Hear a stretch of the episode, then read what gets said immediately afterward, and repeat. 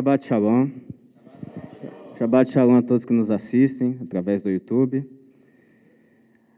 Hoje nós vamos estudar duas porções. Vamos estudar a 42ª e 43ª Parashiot. Parashiot, como você já aprendeu, né? É a palavra hebraica para porções, no plural.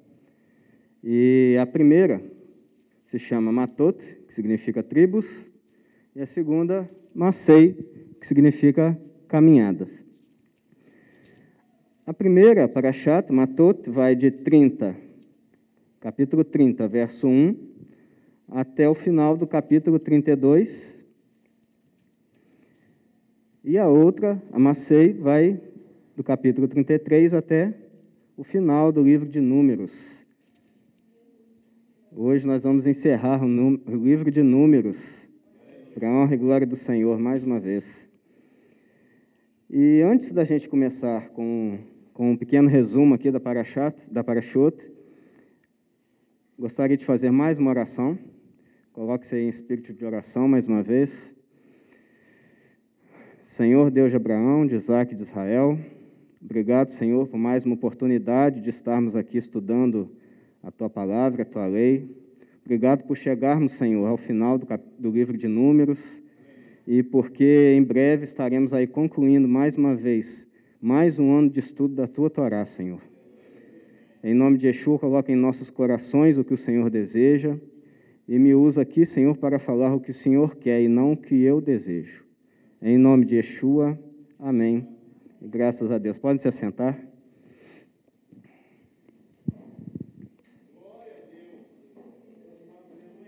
Amém, aleluia.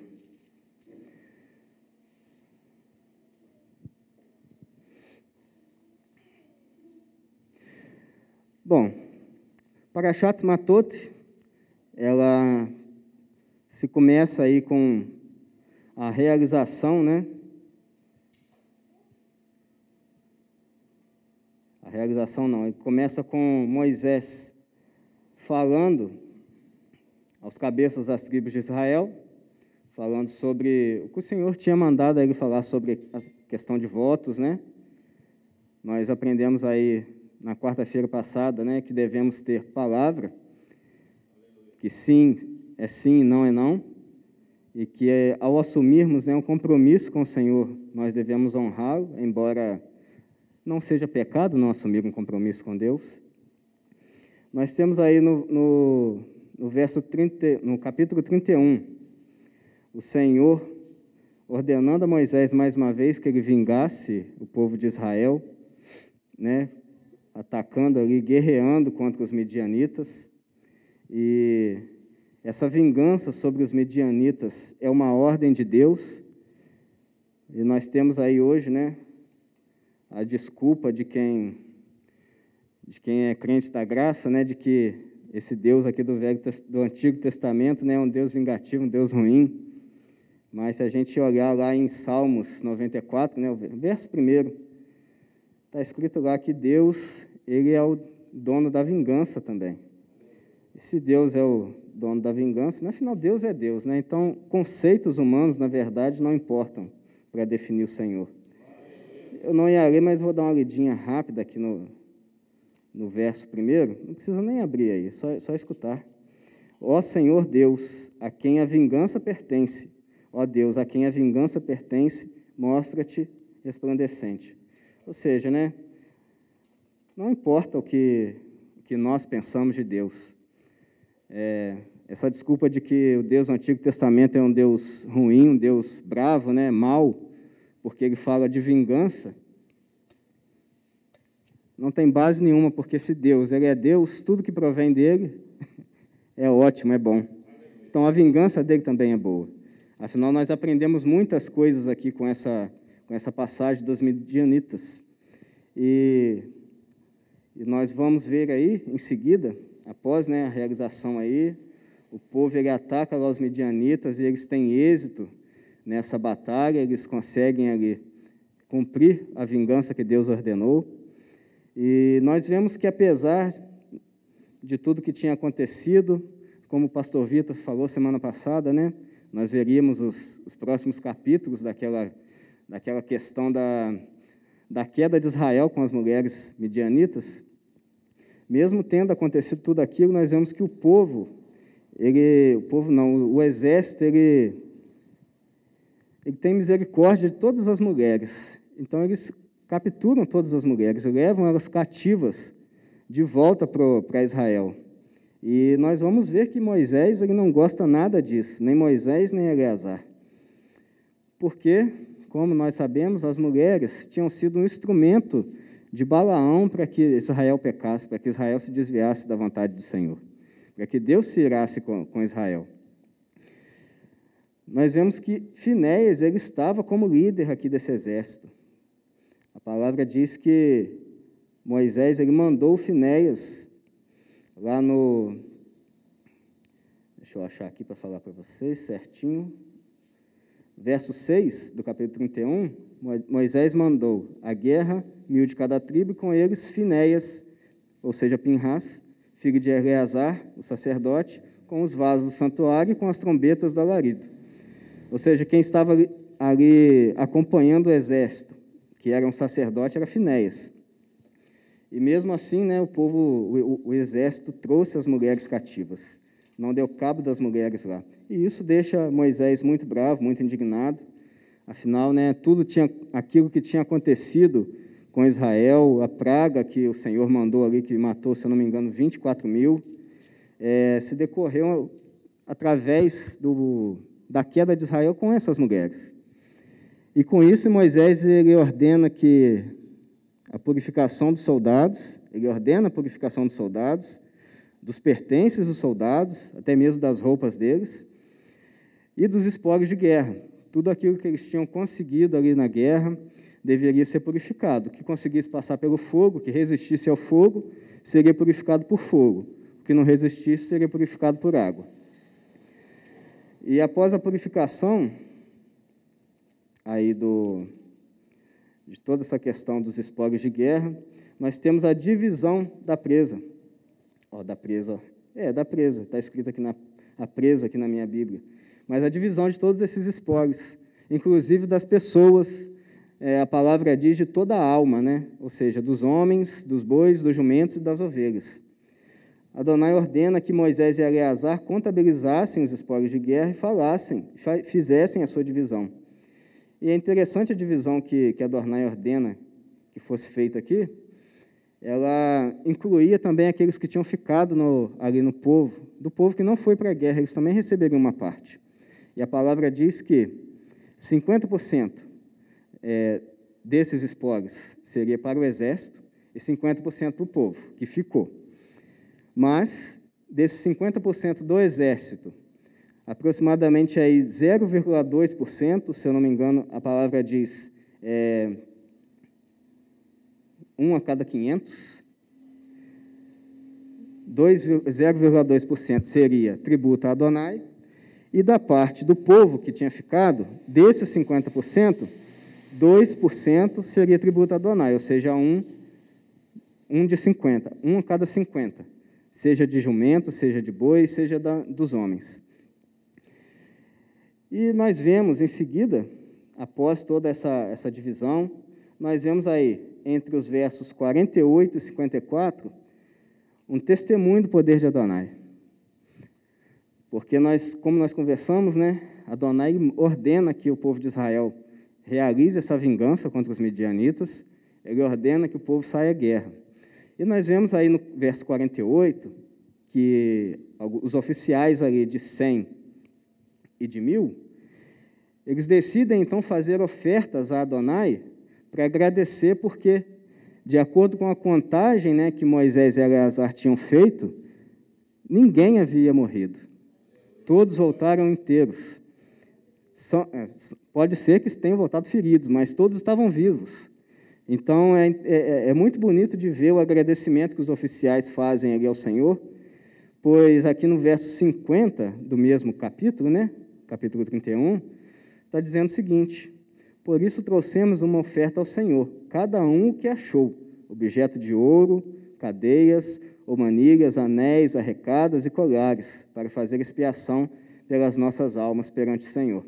Então, o que eles acharam lá naquela batalha, tudo que eles conseguiram ali obter, né, que era dos medianitas, eles então ofertaram ao Senhor em agradecimento por todos terem voltado para casa.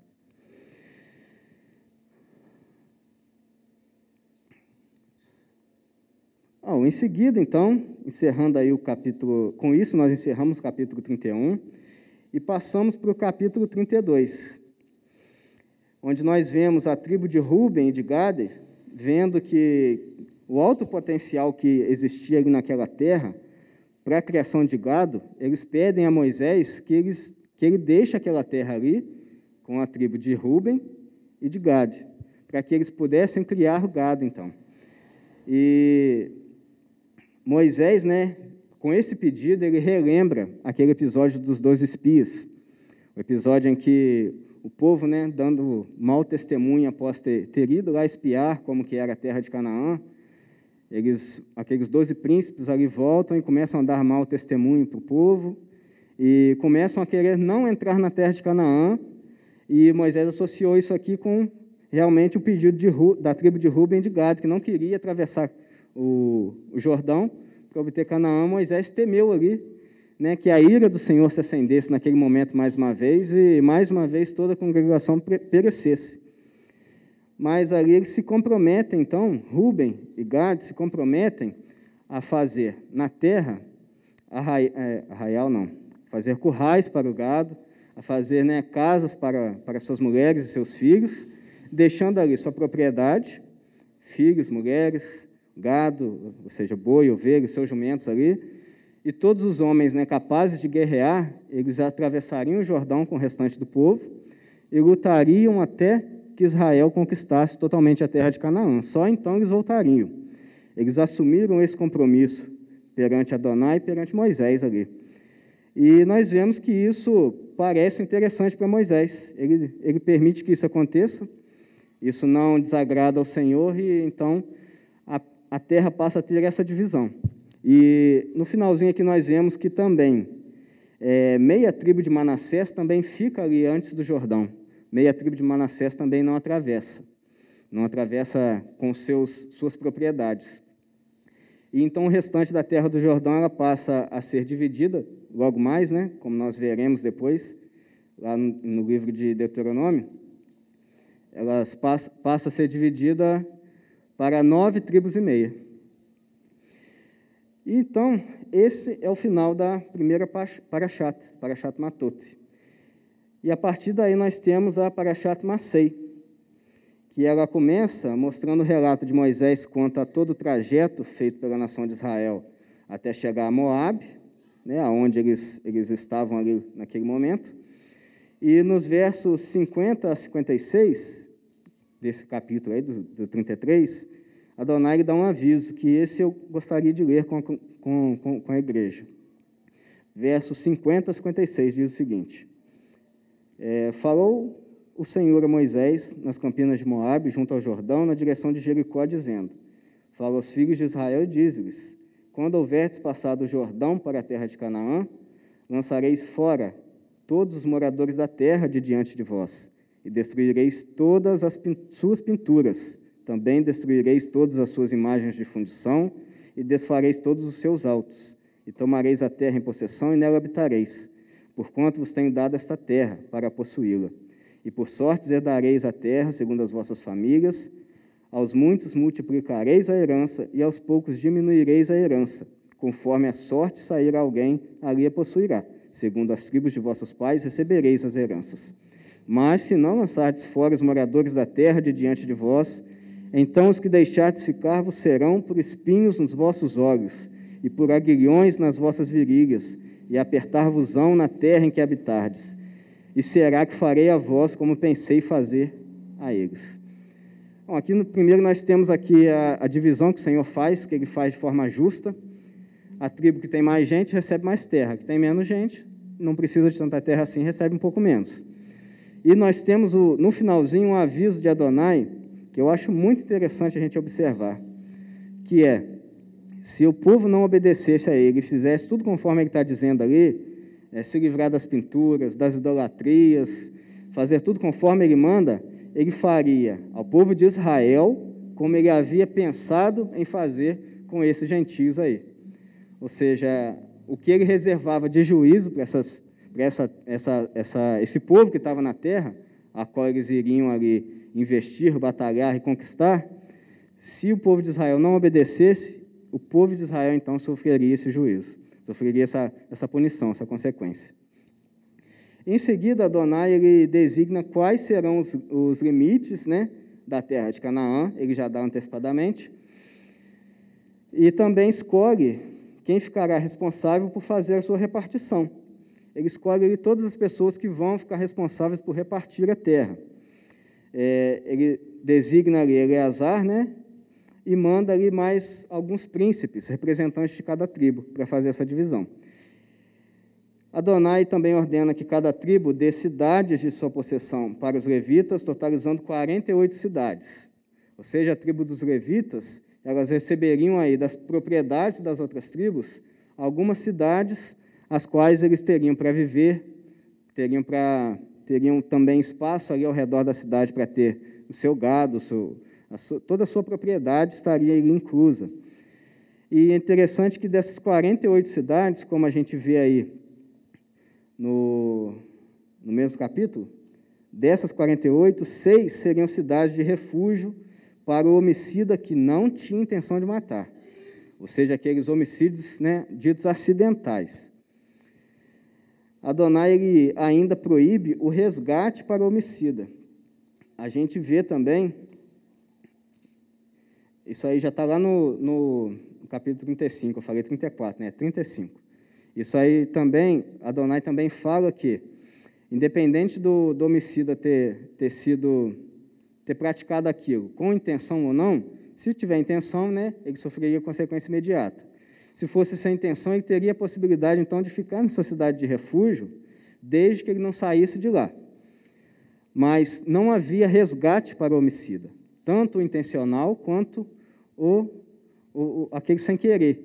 Ele tinha que cumprir esse, esse, esse, essa ordenança de ficar na cidade enquanto o sacerdote, ao qual ele estava ali naquele momento, naquela congregação, que mandou ele para a cidade, estivesse vivo, ele tinha que ficar lá. Não havia nenhum tipo de resgate para isso. Ele só podia sair de lá depois da morte do sacerdote. E para finalizar para a chata, ali no, no capítulo 35, é, nós vemos Adonai estabelecendo uma ordem a respeito do casamento de mulheres herdeiras, para que a possessão de uma tribo não passasse a outra, para não ter ali uma para não bagunçar ali a divisão que Adonai fosse fazer ali por sortes, né? Que saísse por sortes para cada tribo, é, para não acontecer de uma possessão de uma tribo, por, como o caso aqui, né, das filhas de das descendentes de Gileade, isso mesmo, das descendentes de Gileade, que parece que né, elas tinham sido herdeiras da terra, elas ficariam responsáveis ali pela herança. Só que se elas se casassem com um líder de outra tribo, então a, a herança de Gileade passaria a outra tribo.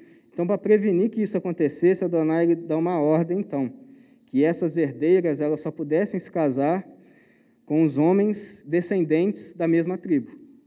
E isso evitaria, então, que houvesse ali uma bagunça na, na divisão que seria feita por heranças. E esse foi o, o resumo aqui dessa, para, dessa parachute, dessas duas porções. E hoje, eu quero trazer uma palavra bem simples, mas que a gente, nós temos muita dificuldade em, em realmente colocar isso em prática. E o tema que eu escolhi para essa palavra, não, não consegui é, ter tempo para montar aí a tela, mas o tema depois que você está vendo o corte, aí você vai ver essa, essa imagem aí, é erradicando o pecado.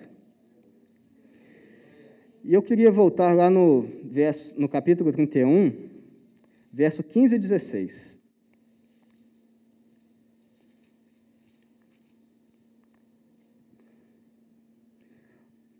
Onde a palavra diz o seguinte: E Moisés disse-lhes: Deixaste de viver todas as mulheres?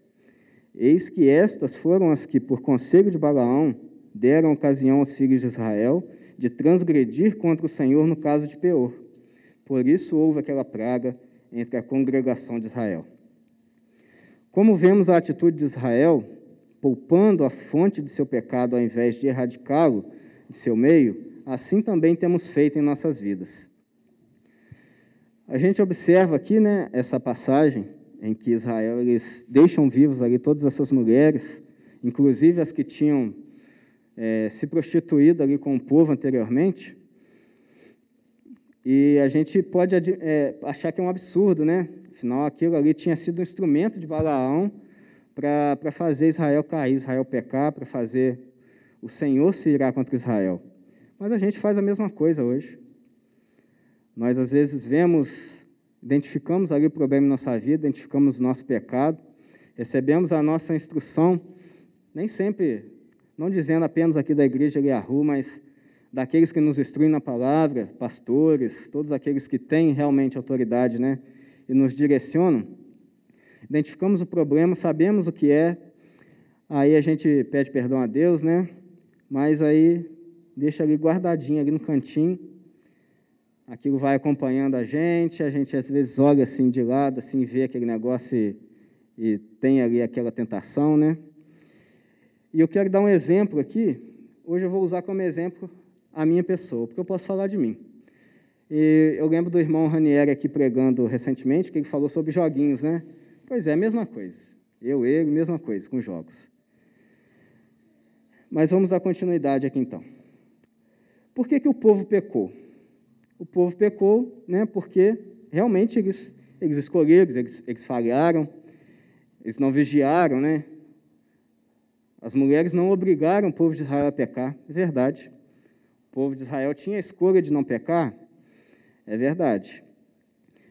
Mas isso não muda o fato de que as mulheres, as quais eles mantiveram vivas aqui, mesmo tendo a ordem de matá-las, elas tinham sido o instrumento principal ali para fazer com que o povo pecasse, com que o povo se desviasse. E isso por si só já devia né, colocar ali, na, principalmente em nós, quando falamos de nós, ao vermos o que era instrumento de Satanás para prendermos, para nos prender né, em nossos pecados, ao vermos esses instrumentos, essas coisas, esses objetos, o meu, por exemplo, eram joguinhos de celular, joguinhos de computador. Eu não posso manter uma coisa que, que me faz mal perto de mim. Afinal, eu estou andando com, com a corrente a qual o Senhor me libertou, eu coloco ela no bolso vou carregando ela. E a primeira oportunidade né, que Satanás tiver, corrente já está até junto comigo aqui, ó, só tirar do bolso. Então é por isso que Moisés ele se indigna tanto. Não é por vencermos o pecado uma vez que podemos conviver com a tentação sem medo de cair. Porque a gente que é crente, né, a gente às vezes, por, por estar cheio de si ali, né, na graça, Deus me libertou e tal, a gente acha que a gente adquire uma sabedoria, a sabedoria do próprio Deus, para saber quanto que a gente vai, o que, que a gente vai saber administrar ou não. Por exemplo, os joguinhos que eu tinha aqui. Se, se eu não me livro dos meus jogos aqui no celular, quem me garante que no dia que eu estou mais chateado, que eu vejo ele ali abertinho, ali assim, ó, o ícone dele ali na tela inicial, dá aquela vontade de ir lá, pegar para jogar. Quem me garante que eu terei sabedoria realmente para saber usá-lo? Afinal, aquilo tinha sido instrumento de Satanás para me prender em pecado, para me prender longe de Deus, para me afastar de Deus. Da mesma forma, essas mulheres tinham sido instrumentos ali de Balaão para fazer o povo pecar. E é por isso que vemos aí então a necessidade do povo de eliminar este mal. E nós vemos que Moisés ele ordena que toda mulher que havia se deitado já com um homem, que ela fosse morta, que toda, todos os meninos entre as crianças também fossem mortos. Exatamente por essa questão, nós não podemos manter o instrumento do pecado, da, da nossa prisão, perto de nós.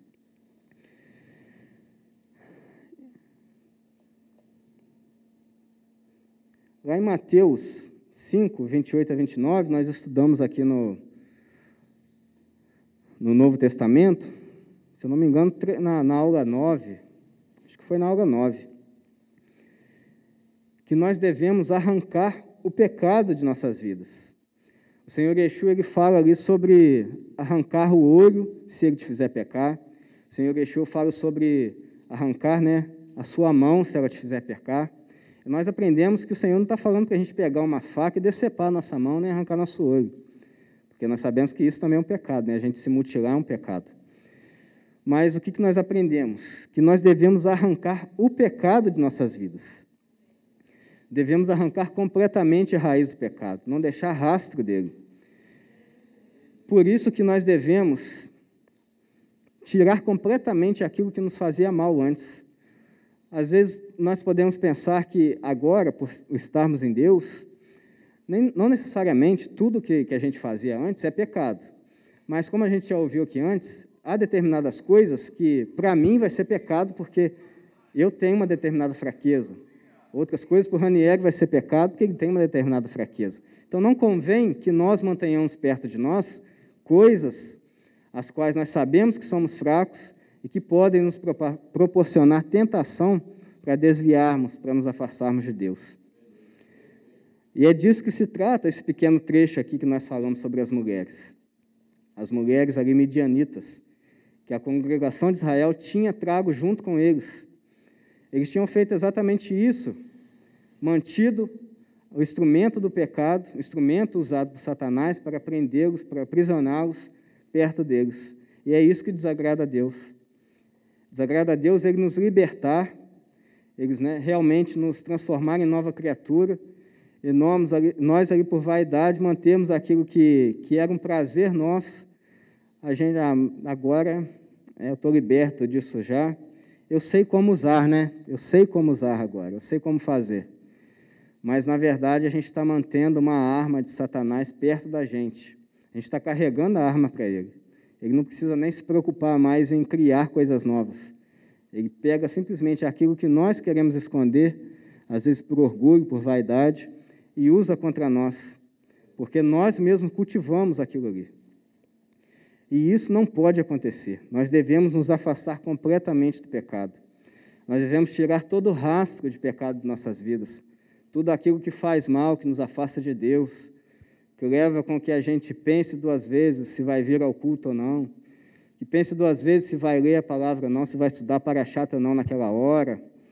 Tudo isso a gente deve afastar de nossas vidas, para que o, nosso foco seja o Senhor.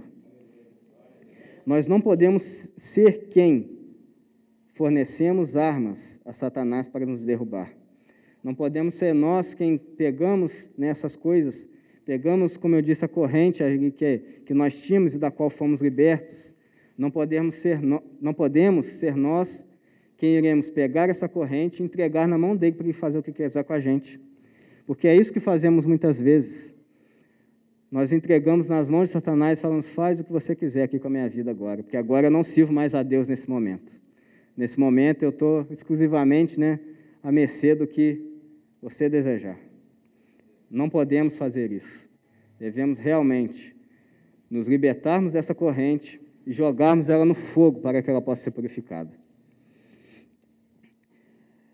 E voltando ali Moisés, né, naquela indignação que nós lemos aqui, lá no verso 14, que diz que Moisés se indigna grandemente contra os oficiais do exército, é, eu não posso deixar de me lembrar, não consigo deixar de me lembrar, né, de muitas vezes que eu acompanhei aqui alguns nossos pastores em visitas, e que não era a primeira vez que, que, que aquela visita estava acontecendo, não era. E às vezes até mesmo pelo mesmo motivo. E na conversa ali, né, na condução, nossos líderes às vezes perguntam: Mas você fez isso aqui que eu te falei? Você tirou isso que eu te falei que era ruim? Isso que eu te disse que, que estava te afastando, estava te dificultando a, a se aproximar de Deus? E muitas vezes nós falamos, é, nós, nossa resposta é que não. Nós entendemos, mas nós não tiramos aquilo de perto de nós. E essa indignação que a nossa liderança apresenta, pastor Jimson, pastor Vitor, pastor Michael, qualquer outro pastor aqui, ou, de, ou pastor seu que, que, que, nos assiste, essa indignação que, que é apresentada a nós por não, não cumprirmos aquilo que nos foi ordenado, por não cumprirmos aquilo que nos foi instruído, ela é bíblica, ela está relatada aqui em Números, capítulo 31, verso 14. Moisés se indignando porque aqueles a quem ele tinha instruído não fizeram o que ele havia dito que era bom para fazer, bom para eles, não bom para Moisés. Da mesma forma, a nossa liderança, quando nos instrui né, a fazer alguma coisa, mesmo que nos desagrade, que pareça difícil, é visando que nós não venhamos a cair novamente em tentação. É visando que nós tenhamos ali realmente a oportunidade de, de vivermos a mudança que, que nós esperamos, que eles esperam mais ainda de nós, uma mudança positiva, em sua plenitude, nos afastando desses pecados, nos afastando realmente daquilo que nos prende, aquilo que nos tira o foco de Deus. Então, o pastor ficar bravo às vezes, o pastor ficar, ficar realmente irritado ali porque você não saiu do seu pecado, é bíblico. Dê glória a Deus porque você tem uma liderança que realmente se importa com você. Eu gosto sempre de aproveitar essa oportunidade que eu estou aqui para falar sobre isso, porque eu sou um, liderado como vocês. Então eu posso falar, né, falar sobre nossos pastores, nossa liderança, sobre como eles estão às vezes muito certos e nós tão errados, sem ter o peso ali de, de me preocupar, que eles podem ter às vezes de falar, nossa, mas agora eu estou falando de mim mesmo. Então eu não preciso me preocupar com isso. Eu, eu também sou um liderado, e por isso eu posso falar para vocês que, para vocês aqui da igreja, para todos que nos assistem, se você obedece à sua liderança, você só colhe bênção. Então, o que nós podemos concluir? Não tente estar na presença de Deus carregando as suas amarras. Não tente fazer as coisas do Senhor sem se livrar do seu pecado. Ah, mas então é só não fazer nada, né? então é só não fazer nada. Não, pelo contrário, aí é pior ainda. Livre-se das suas amarras, se esforce para sair do seu pecado. Pode ser difícil? Pode. Mas com Deus, com o Senhor Yeshua na nossa vida, nós podemos todas as coisas. É para isso que serve aquele verso que a gente gosta de recitar. Tudo posso naquele que me fortalece. Eu posso me fortalecer, eu posso fazer tudo o que o Senhor espera de mim, pois ele me fortalece. Amém? Então, Realmente, preocupe-se em erradicar completamente o pecado de sua vida. Preocupe-se em remover toda a raiz de pecado que possa haver ainda na sua vida. Pois a única pessoa que colhe, a única não, né? Mas quem colhe mais bênçãos disso é nós mesmos, somos nós mesmos. Amém? Esta foi a palavra de hoje. Eu agradeço a minha oportunidade. Em nome de Jesus.